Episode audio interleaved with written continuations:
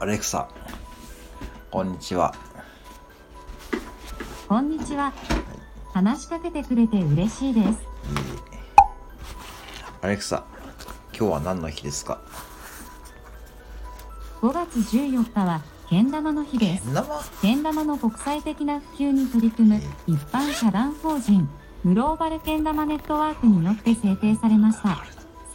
1919年のこの日、広島県呉市のいぐさ花寺が考案、発明したけん玉の原型となる日月ゴールが実用新案の登録を受けました。